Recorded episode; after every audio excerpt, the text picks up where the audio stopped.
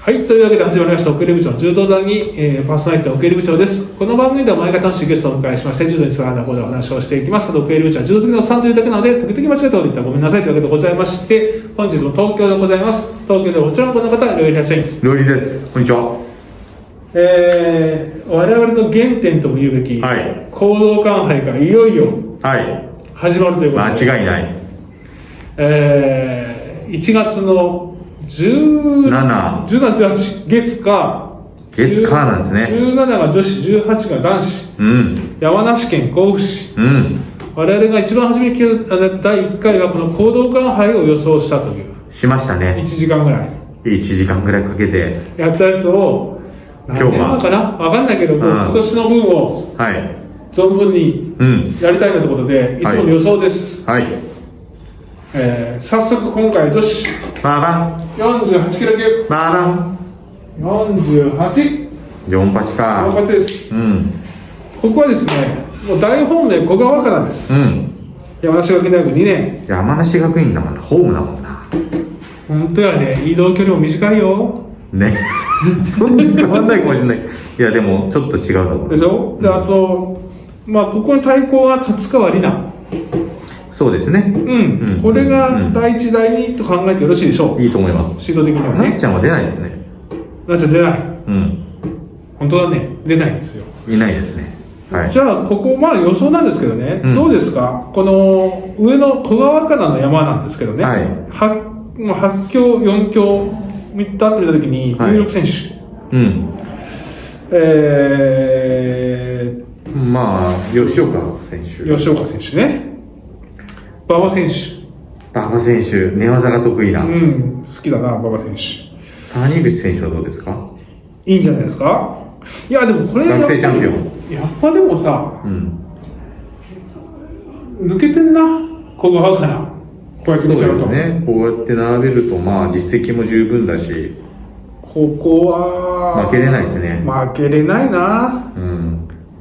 あーないないでしょここで来ることないな逆にこの準決勝誰上がってくるんだ馬場選手かう、んいや、ほんと谷口選手と勢い乗ってるんで、学生チャンピオン。そうね環太平洋うん。であとそうね谷口選手と馬場選手かないやでもまあこどっちこもはね、わかんないんですよ。でも、知らない選手がいきなりっていうの。そうなんだよね馬場選手なんかもそんな感じで登場したので、そうだよなここはね、下手なこと言えないんですが、まあでもまそうでしょうあね。馬場選手で僕は押したいな、うんさらに下山ももうなんか立川立川里奈これなんか恵まれてるのかなでも渡辺愛子そうね立川里奈もこれ準決勝までは硬そうだないけそうですねなんかでその下の山どうですか小倉小葵倉葵選手かうん渡辺愛子選手渡辺愛子うん渡辺選手来るんじゃないですか結構来そうそうねな気がしますけどねいやーでもこれも立川潰す行くなうん小川から立川になんてやったことある立川って見たことないですねこれだから立川落としてきてその落とした後やってないですもんねだから小川かな小川我々の予測ははいここが丸いなここが小川対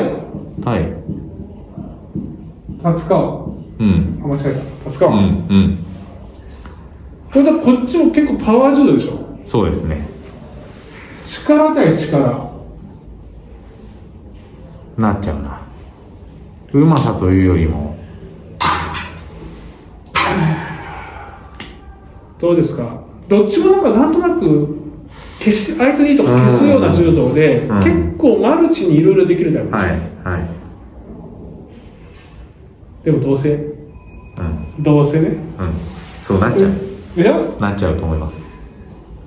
これし仕方がない決まり手大内刈り技ありゴールデンスコ